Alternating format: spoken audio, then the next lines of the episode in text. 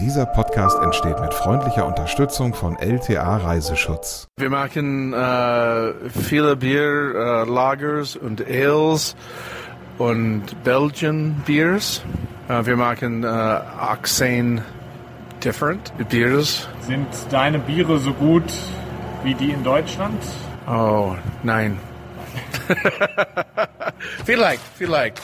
Äh, ich liebe meine Bier hier in Texas. Hallo, hier ist der Reisepodcast, dein Guide für Mikroabenteuer und die weite Welt. Ich bin Joris, Reisejournalist und äh, spreche hier alle zwei Wochen mit Reisejournalisten, Reisebloggern sowie Rebecca, die ja schon viele Reisen unternommen hat, immer wieder berichtet. Heute habe ich mir mal Tom Sundermann dazu geschaltet. Grüß dich. Ja, hallo. Du warst in Texas unterwegs, in diesem riesigen Bundesstaat in den USA. Ähm, hast dir nicht nur die Landschaft angeschaut, sondern auch mal geschmeckt. Ja. Genauer gesagt, Bier probiert. Warum Richtig. Bier und Texas? Warum, warum passt das so gut zusammen? Naja, Bier und Texas passt einfach deshalb gut zusammen, weil dieser Staat eh schon immer eine wahnsinnig große Biertradition gehabt hat. Ja, Texas, das ist Landschaft, das ist Cowboys, das ist das urtümliche Amerika. Und da gehört Bier natürlich ganz selbstverständlich dazu. Ja, du hast viele Brauer auch persönlich kennengelernt. Du hast deren Produkte probiert, ganz wichtig. Darüber sprechen wir in der nächsten äh, halben Stunde hier im Reisepodcast. Aber jetzt sag doch mal ausgerechnet in, in Texas, das ist ja so der Staat, äh, soweit ich weiß, mit den strengsten Alkoholgesetzen. Ausgerechnet da entsteht aktuell so eine junge Brauerszene, ne? Ja, ich konnte es eigentlich auch kaum glauben. Natürlich ist die, sind die USA ein Land mit ganz vielen Craft-Bier-Brauereien. Das ist so einer der großen Megatrends, der da äh, entstanden ist oder sich da vergrößert hat. Und Texas ist einfach ein bisschen später nachgezogen als die anderen US-Staaten hat dafür aber auch sehr viel richtig gemacht. Und darum gibt es da jetzt viele Biere, die einfach schon perfekt handwerklich ausgereift sind, die lecker sind und die vor allem auch ganz besonders kreativ sind. Können wir später mal drüber sprechen, wie zum Beispiel ein Schokobier schmeckt oder ein Kürbisbier.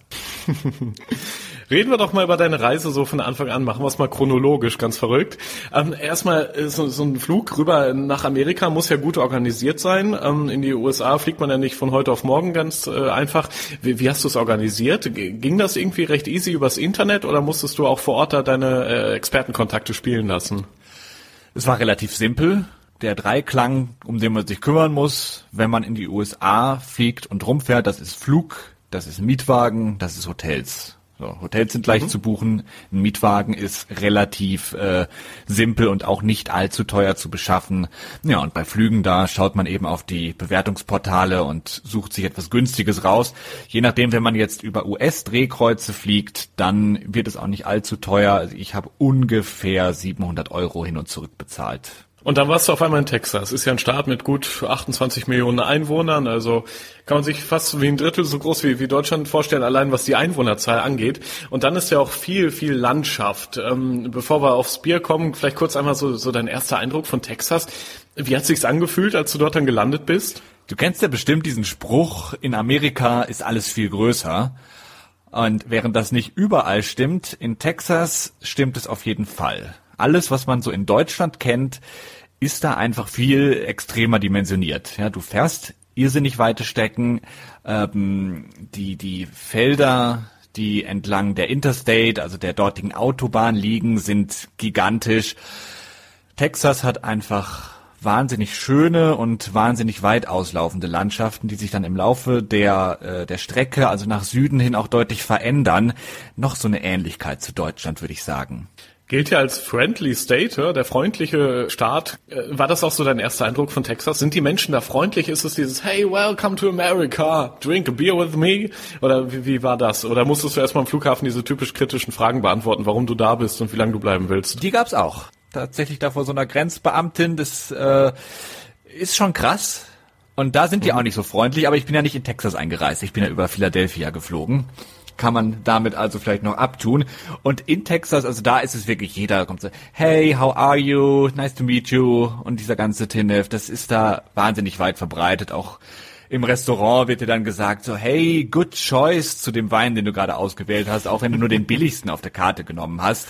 Es gehört einfach dazu. Fangen wir doch mal an in Dallas, ja, da, da war es ja unter anderem. Das war ähm, der Start, ja. Wie, wie war es da in, in Dallas? Ist das so ein, so ein Tipp, wo du sagst, da sollte man auf jeden Fall, wenn man die USA bereist, die, die Region dort rund um Texas, sollte man Dallas da auf jeden Fall mitnehmen? Unbedingt. Dallas ist eine wahnsinnig lebendige, wahnsinnig äh, spannende und äh, ja, metropolenartige Stadt. Es ist eine Metropole, Tag und Nacht, da ist immer irrsinnig viel los, die Häuser sind auch riesig. Ähm, ja, diese Stadt ist unfassbar spannend. Sie hat den Reunion Tower, wo man mit einem Aufzug ganz schnell nach oben fahren kann und nachts wirklich äh, über die ganze Stadt blicken kann, die dann durch die Vielzahl von Lichtern und in den Hochhäusern ja wahnsinnig hell ist und einfach nur nur strahlt. Und natürlich auch, das habe ich mir angesehen, den Ort, wo Kennedy ermordet wurde. Pflichttermin. So, da hast du also schon mal, ich nehme an, das war so die ersten Tage viel, viel erlebt und abends bist du eingekehrt. Das war ja so auch so ein bisschen der, der Sinn der Reise. Mhm. Ähm, neben vielen schönen Fotos, die du gemacht hast, äh, die wir auch gepostet haben auf, auf Reisepodcast bei, bei Instagram dort auf dem Kanal, bist du in vielen Brauereien gewesen. Wie muss man sich die vorstellen? Ist das so ein, so ein typisches Brauereiding wie in Deutschland? Man kommt rein, es gibt rustikales Essen und viel Bier und die, dieser typische Bierduft liegt in der Luft oder ist das in Amerika alles ein bisschen anders aufgebaut? Es ist ganz anders. Diese Brauereien, Microbreweries, die sind logischerweise sehr klein. Es gibt ein paar Gärbottiche und so. Äh, und an die Brauerei schließt sich dann der sogenannte Tasting Room an. Das ist das, was man in Deutschland typischerweise dann so als äh, Braugasthof bezeichnen würde. So, da ist es aber nicht alt, da ist nichts Holz vertefelt, da ist nichts bajuvarisch oder so, sondern das ist einfach so eine, ich sag mal, vielleicht eine ausgebaute Lagerhalle. Stellst dir so vor, eine ausgebaute Lagerhalle mit Bierbänken drin ähm, einer coolen Bar, coolen Leuten, die abhängen und ähm, wenig Deko. Die Biersorten stehen so mit äh, Kreide auf der Tafel geschrieben. So kannst du es dir vorstellen. Es ist einfach jung, es ist hip, auch wenn ich dieses Wort hasse. Ja. Es ist das Richtige für junge Leute, die sich äh, ja wirklich so für Bier pur interessieren und nicht dieses ganze Drumherum brauchen. So, da warst du also auf einmal in Dallas, wahrscheinlich zum ersten Mal überhaupt, mhm. dann auch in einer ja, Brauerei, durftest probieren. Wie schmeckt das Bier? Die wichtigste Frage, die ja natürlich jetzt jedem auf der Zunge liegt. Richtig gut. Hilft dir aber nicht viel, wenn du gar nicht weißt, welches Bier ich probiert habe. Ja, sag mal, genau. Ja, es gibt verschiedene Linien, so zwei ganz große. Das ist eine, das sind die Interpretationen des europäischen Bieres. Ein helles, ein Pilz, äh, ein, ein, belgisches Bier. Das brauen die da auch und machen, machen es nach, wenn man so will.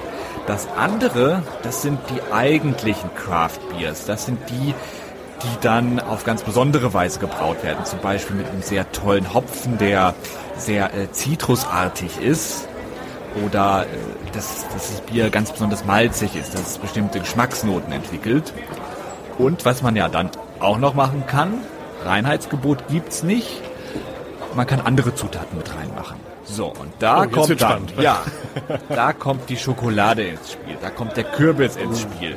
Da mm. kommt Zimt, Zucker mhm. und was nicht alles. So, und wenn du jetzt das Gesicht verziehst und denkst dir, ah, was ist das?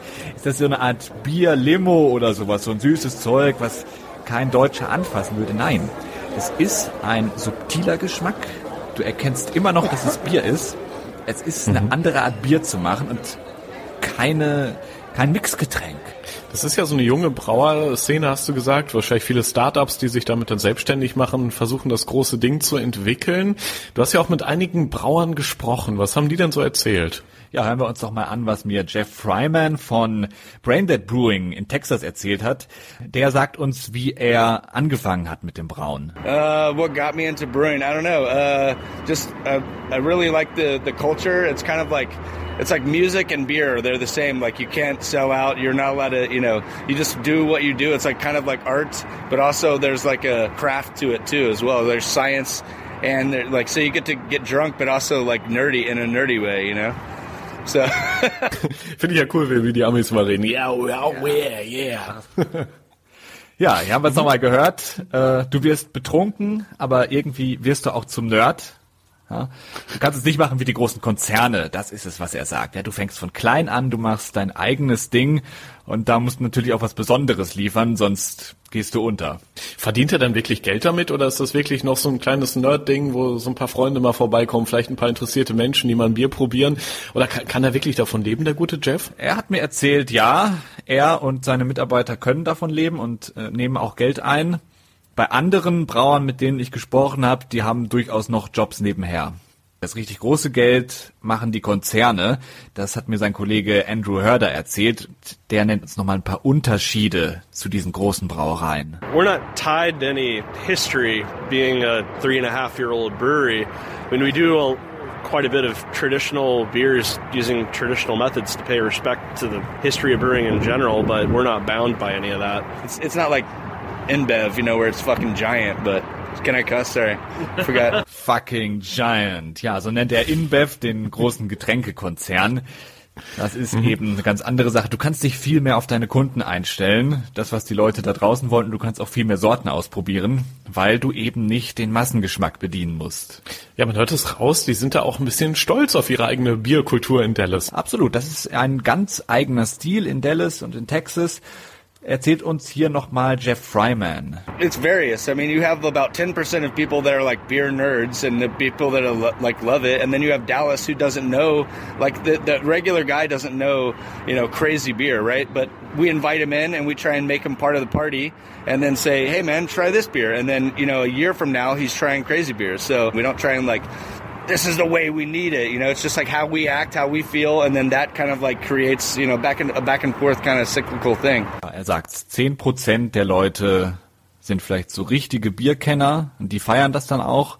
Und die anderen, die kriegt man dann erst so Schritt für Schritt dazu, das mal richtig zu probieren. So wie wir jetzt mit unserem Podcast. Wie hast du dich da eigentlich gefühlt? Ist man da erstmal nur der Gast, der vielleicht schüchtern am Rand sitzt oder irgendwo da am Tresen und äh, ein bisschen am Bier nippt oder ist man direkt mittendrin, wird, wird quasi in den Arm genommen und äh, eingeführt in die Bierkultur in Dallas? Also es ist jetzt nicht wie in so einem Kölner Kneipenstübchen, wo du da gleich zwei Leute im Arm hast.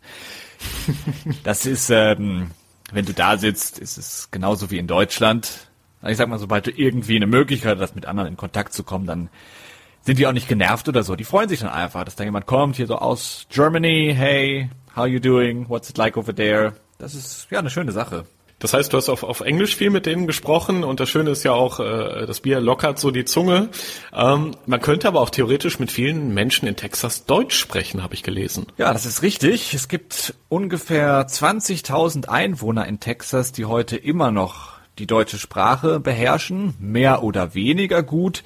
Das liegt an der Geschichte von Texas. Dieser Staat wurde mitgegründet von Deutschen. Ganz viele, die damals während der ersten Einwanderungswelle dorthin gekommen sind, sind eben von Deutschland gekommen und haben ihre Traditionen mitgebracht, ihre Sprache und natürlich auch ihre Ortsnamen. Du findest heute immer noch ganz viele Städte und Dörfer da, da denkst du, du wärst in Deutschland. Da gibt es zum Beispiel ein Berlin, ein Detmold, wo ich herkomme, oder auch ein New Braunfels. Das ist der zweite Ort, den ich besucht habe. Liegt ein Ja. Stück nördlich von San Antonio, also etwas küstennäher.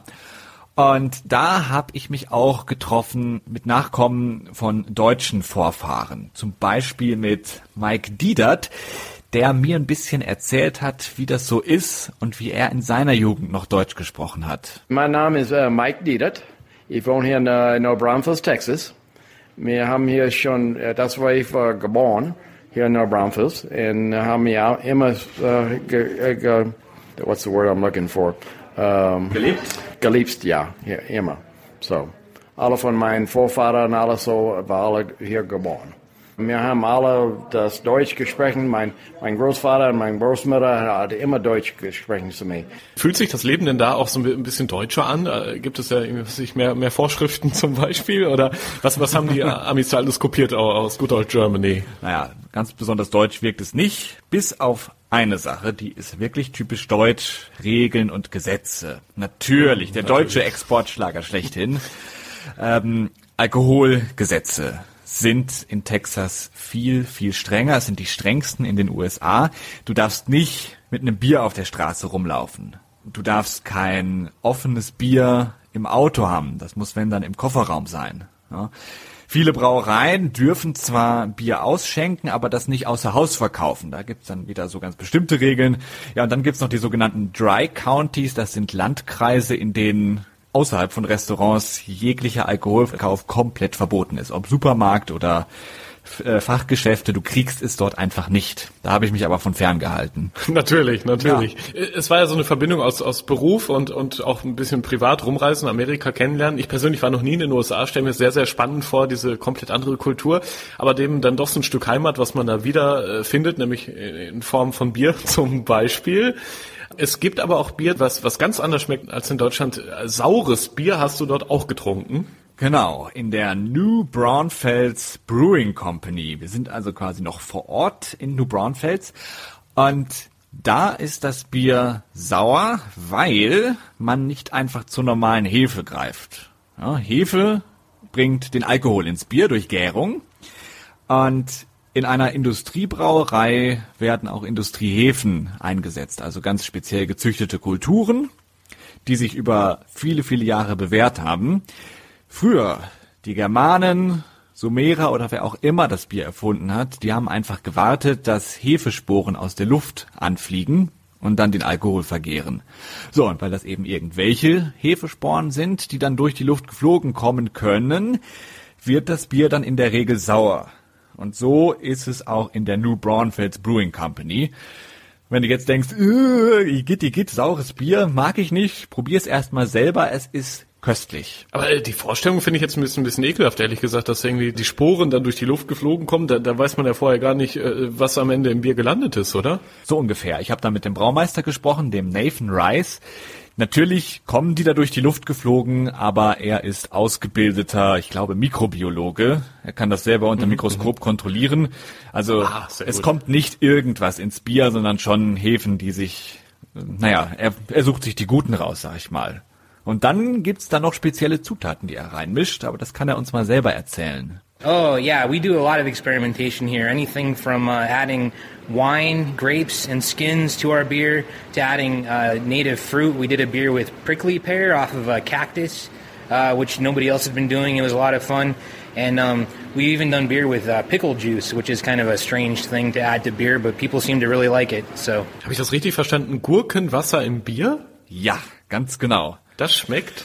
Ich hab's probiert. Ich war, also, ich kann nicht sagen, es war das beste Bier, das ich jemals getrunken habe, aber es war auf jeden Fall das Außergewöhnlichste.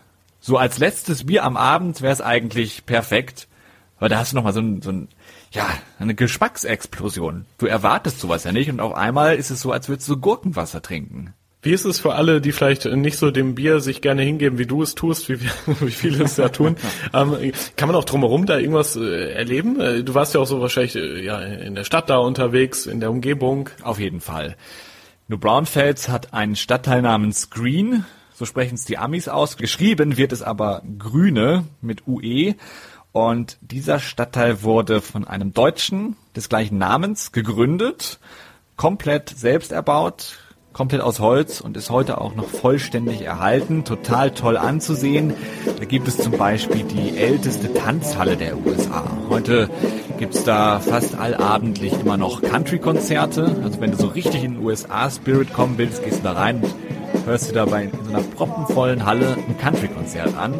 Einfach krass. Stelle ich mir sehr, sehr cool vor. Definitiv. Also das ist wahrscheinlich ein Erlebnis, das vergisst man nicht. Tut man auch Und nicht. Du bist dann weitergereist äh, von New Braunfels, ging es dann weiter. Was war dein nächster Stop? Der nächste Stop war Fort Worth. Das ist die mhm. Schwesterstadt von Dallas. Diese beiden Städte liegen so ungefähr wie Wiesbaden und, und Mainz direkt nebeneinander und bilden also einen sogenannten Megaplex. Und Fort Worth ist ein bisschen kleiner, aber ich persönlich fand es noch viel charmanter und fast noch einen Ticken interessanter als Dallas. Habe allerdings ein bisschen hingebraucht, weil die I-35, die Interstate, ist ein irrsinniger Staumagnet. Du stehst die Hälfte der Zeit im Stau, es ist furchtbar, aber du wirst wirklich mit einer tollen Stadt belohnt, in die du dann reinkommst. Oh ja, gute Frage. Ähm, für, für alle wahrscheinlich sehr interessant, die noch nie in Amerika waren, mich eingeschlossen. Ähm, Autofahren bedeutet da ja auch die, die große Freiheit. Das sind, ich glaube, sehr breite Straßen, viel Natur, schöne Dinge, die man da sehen kann, aber eben auch viel Stau. Und ich glaube, da wird man auch gerne mal rechts und links überholt von, von anderen, die es dann eiliger haben und die vielleicht so ein bisschen den, den Cowboy in sich entdeckt haben. Ja, das ist richtig. Es gibt in den USA kein Linksfahrgebot. Wenn du jetzt denkst, oh, Sodom und Gomorra, nein, es ist viel entspannter, weil du dich nicht mal erstmal wieder neu einordnen musst, kannst quasi einfach aufs, aufs Gas gehen. Das Geschwindigkeitslimit liegt teilweise bei bis zu 85 Meilen, das sind äh, nur ungefähr 140 kmh. Also auch hier wieder so ein bisschen Autobahn-Feeling, wenn du halt aus dem Stau raus bist. Und dann macht es sehr, sehr viel Spaß. Das ist ganz angenehm. Irgendwann bist du dann in Fort Worth angekommen. Fühlt sich das dort anders an oder ist das immer noch dieses typische Texas-Feeling auch dort? Das kommt drauf an. Was ist denn für dich typisches Texas-Feeling? Auf jeden Fall glaube ich, es wird dort viel gegrillt. Es werden die Texas, diese, diese typischen Hüte getragen. Es sind sehr rustikale Menschen und ich glaube, so ein Jiha hört man gerne mal. Oder sind das Vorurteile? Zum Teil. Ich habe zwar kein Jiha gehört, gehe aber davon aus, dass es irgendwo zu hören ist. Ich habe die Hüte, äh, ich meine, nicht gesehen. Aber wo du absolut recht hast, das ist das Grillen, die Barbecue-Kultur. Ganz groß. Die Straßen sind da gesäumt von Barbecue-Restaurants. Jeder sagt dir, oh, du musst da und dahin, da gibt's das beste Barbecue der Stadt. Ja, und irgendwie haben sie alle recht. Es schmeckt einfach toll. Und ähm, ja, du wirst da also rustikal satt. Und das ist ja auch was, was du suchst als Deutscher, ne? Brauereien sind ja so die, die Überschrift deiner Berichterstattung gewesen. Stimmt, deines, zurück zu den Getränken. Natürlich, ich wollte gerade sagen, du bist doch garantiert dort auch in Fort Worth eingekehrt irgendwo, ne? Selbstverständlich. Ich habe mal wieder eine Brauerei besucht. Damit es jetzt nicht zu eintönig wird, kürze ich es quasi mal einfach ab. Die Brauerei heißt Ja. Ra Brewing, macht auch ganz tolle Biere. Und da fand ich sehr schön, der Inhaber, der mich empfangen hat, ist der Fritz Ra. Und der spricht auch noch Deutsch. Hat mir ein bisschen was erzählt. Ich wollte natürlich wissen, was schmeckt denn jetzt eigentlich besser, Deutschland oder USA? Äh, wir machen äh, viele Bier, äh, Lagers und Ales und Belgian Beers. Äh, wir machen äh, 18 different Beers auf äh, den Jahr. Sind deine Biere so gut wie die in Deutschland? Oh, nein. Vielleicht, vielleicht. Äh, ich liebe meine Bier hier in Texas. Wieder dieses Lachen, ach, sehr sympathisch. So sind die Amis, ne? Sehr herzlich und das ist nicht nur dem Bier geschuldet, sondern einfach auch der Kultur dort. Und Ja. ähm, wie lange warst du da insgesamt? Wie viele Tage? Eine Woche. Hast du dich danach so ein bisschen amerikanisch gefühlt? Total. Ich kann dir sagen, ich war einfach ein America Man. ja, diese Freundlichkeit, das ist es halt, was so bei dir bleibt und was du auch mitnimmst. Also heißt jetzt nicht, dass ich freundlicher geworden bin, das ist ja kaum vorstellbar, aber du behältst es einfach so gerne in Erinnerung. Du hast ja wahrscheinlich immer abends erst das Bier getrunken oder war das so organisiert, dass du in Anführungszeichen schon morgens äh, trinken musstest? Also ehrlich gesagt, habe ich schon vormittags getrunken, weil ich sag mal, du kannst ja nicht in eine Brauerei und dann so, oh, wir machen jetzt hier ein schönes Interview, wir sprechen mal über das, was ihr hier so macht, aber ich trinke eine Limo dazu. Geht ja nicht. Da kommst du ja total, das ist doch scheiße. Nein, ich bin ja, ich hatte das Glück, ich bin einfach mit Uber immer rumgefahren. Uber kennt man in Deutschland ja. nicht so nicht so groß wegen der Taxigesetze hier, aber da ist es ein Mega-Ding. Du steigst zu registrierten Fahrern ins Auto, in der Regel Privatleute, und die fahren dich dann von Punkt A nach Punkt B. Dauert keine fünf Minuten, bis so ein Uber-Auto da ist, wenn du es mit der App bestellt hast. So, und dann kommst du ganz zackig dahin, wo du willst. Und zwar auch, wenn du schon ordentlich einen im Tee hast, so wie ich dann. Ich find's, ich bin ja persönlich großer Freund von Uber, auch wenn vielleicht ein paar Taxifahrer jetzt diesen Podcast nicht mehr abonnieren, wenn die das hören. Aber zum Beispiel in Berlin habe ich das mal ausprobiert und das ist ja wirklich grandios. Da kann man da auf der App sehen, wie, wie sich das Taxi nähert. Man hat alle Daten von dem Fahrer vorab schon, sogar die Bewertung. Man kann sogar über die App auch Trinkgeld geben. Das läuft ja alles ohne Bargeld ab. Es ist schon sehr praktisch, dieses Uber.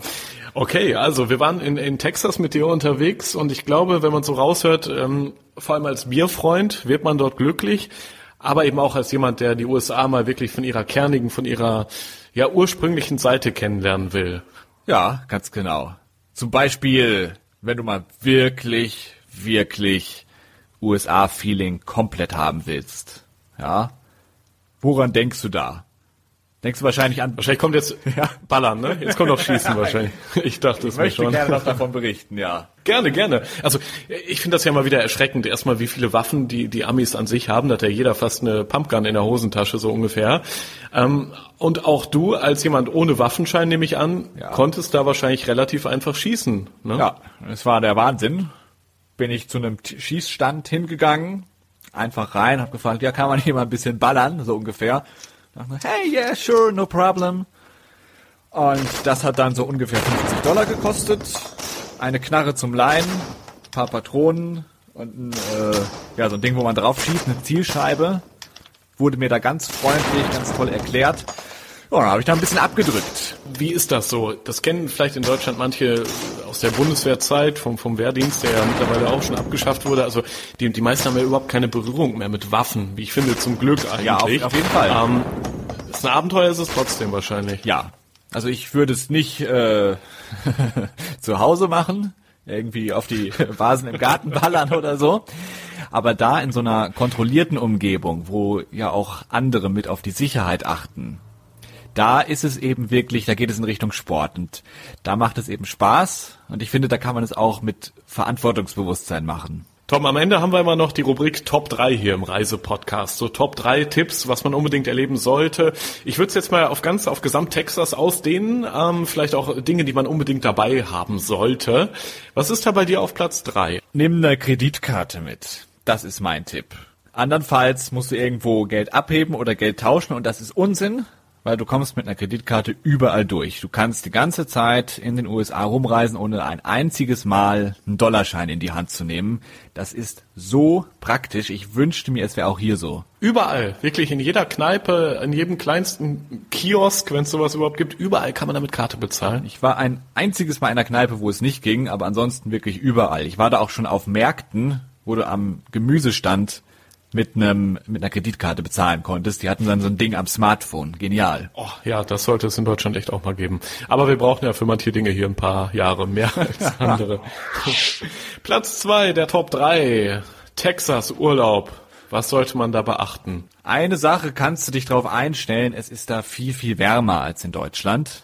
Ja, Sommer äh, 40 Grad, kein Problem. 50 Grad gibt's da auch mal. Also wenn du da nicht aufpasst, dann wirst du da selber gegrillt, anstatt dass du da Barbecue isst. Ist extrem. Ich war im Dezember da. Da war es dann natürlich deutlich kühler. Ähm, aber es ist halt viel angenehmer. Es ist mehr so eine Art Herbstwetter und überhaupt nicht das, was da jetzt erwarten würdest, wenn du über den Weihnachtsmarkt gehst, was ich da auch gemacht habe. Ähm, ich war ein bisschen zu optimistisch, habe mich dann da teilweise ja so T-Shirt und Jeans einfach raus. Das, das war dann zu viel. Wenn man eine dünne Jacke dabei hat, dann ist man eigentlich selbst im Winter in Texas gut gerüstet. Platz eins in unserer Top 3 hier im Reisepodcast. Wenn man nach Texas will, an was sollte man auf jeden Fall denken? Gute Planung, das ist wichtig. Äh, du kannst viel Geld sparen, wenn du deinen Flug rechtzeitig buchst. Also wir reden hier von einem Vorlauf von also mindestens vier, fünf Monaten oder ein halbes Jahr. So 700 Euro für einen Flug ist realistisch und ich finde, das mhm. ist für einen Flug über den Atlantik auch nicht zu viel verlangt, finde ich völlig in Ordnung, eine super gute Sache.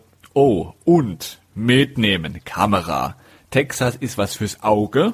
Da kommt der visuelle Genießer auf seine Kosten. Du hast die tollen Landschaften, du hast diese atemberaubenden Städte mit ihren Straßenschluchten und vielleicht auch mal ein paar tolle Typen, die du einfach triffst und fotografieren willst, weil sie so urig sind. Also eine gute Kamera mitnehmen, damit man das auch noch seinen Freunden und Familie zeigen kann. Ja, also Texas, ein sehr rustikaler Landstrich. Ähm, man kann dort schöne Fotos machen, man kann dort leckeres Bier probieren, aber auch sehr äh, deftig speisen und teilweise eben auch Deutsch sprechen, weil Texas von Deutschen gegründet wurde. Und ballern. Tom, schön, ah ja, ballern natürlich. Schön, dass wir mal gesprochen haben hier im Reisepodcast. Vielleicht finden wir nochmal zueinander bald in einer anderen Folge. In zwei Wochen, in der nächsten Folge geht's übrigens ganz deutsch zu. Dann geht's in den Schwarzwald und es gibt auch ein kleines Gewinnspiel, das kann ich schon mal verraten. Ja, ja, Hotelübernachtung. War gratis klar gemacht Becker und ich. Danke fürs Gespräch, danke für die Reise mit dir nach Texas und einige Fotos, wie gesagt, haben wir gepostet. Folgt doch einfach mal dem Instagram-Kanal, den findet ihr äh, unter Reise Podcast und gerne auch diesen Podcast abonnieren. Da gibt's alle zwei Wochen gratis, natürlich ganz easy aufs Handy, eine neue Folge. Ja, super cool, dass ich dabei sein durfte. Vielen Dank. Ich kann euch nur alle einladen. Kommt nach Texas. Viel Spaß noch. Ciao, ciao.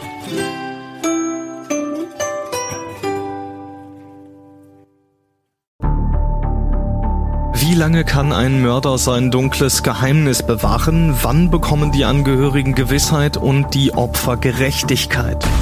Jedes Jahr werden bei der Polizei rund 100.000 Menschen als vermisst gemeldet. Drei Prozent davon, also 3000 Menschen, bleiben länger als ein Jahr verschwunden. Einige werden nie wieder gesehen. Seit gut drei Jahren arbeitet die Polizei in NRW mit sogenannten Cold Case Units. Das sind Abteilungen, die wirklich nur damit beschäftigt sind, Mordfälle zu bearbeiten, die teilweise seit Jahrzehnten ungeklärt sind. Ich bin Mike Mattis, Radioredakteur und News Anchor und ich spreche mit Ermittlern über diese Fälle. In meinem Podcast Licht ins Dunkel, Cold Cases und ungeklärte Vermisstenfälle von hier beleuchten wir gemeinsam mit Profilern, Staatsanwälten und Mordermittlern Cold Cases und ungeklärte Vermisstenfälle aus ganz Deutschland. Immer in der Hoffnung, dass Angehörige endlich Gewissheit und die Opfer Gerechtigkeit bekommen. Licht ins Dunkel. Cold Cases und ungeklärte Vermisstenfälle von hier. Eine Produktion von Mike Mattis und der Podcastfabrik.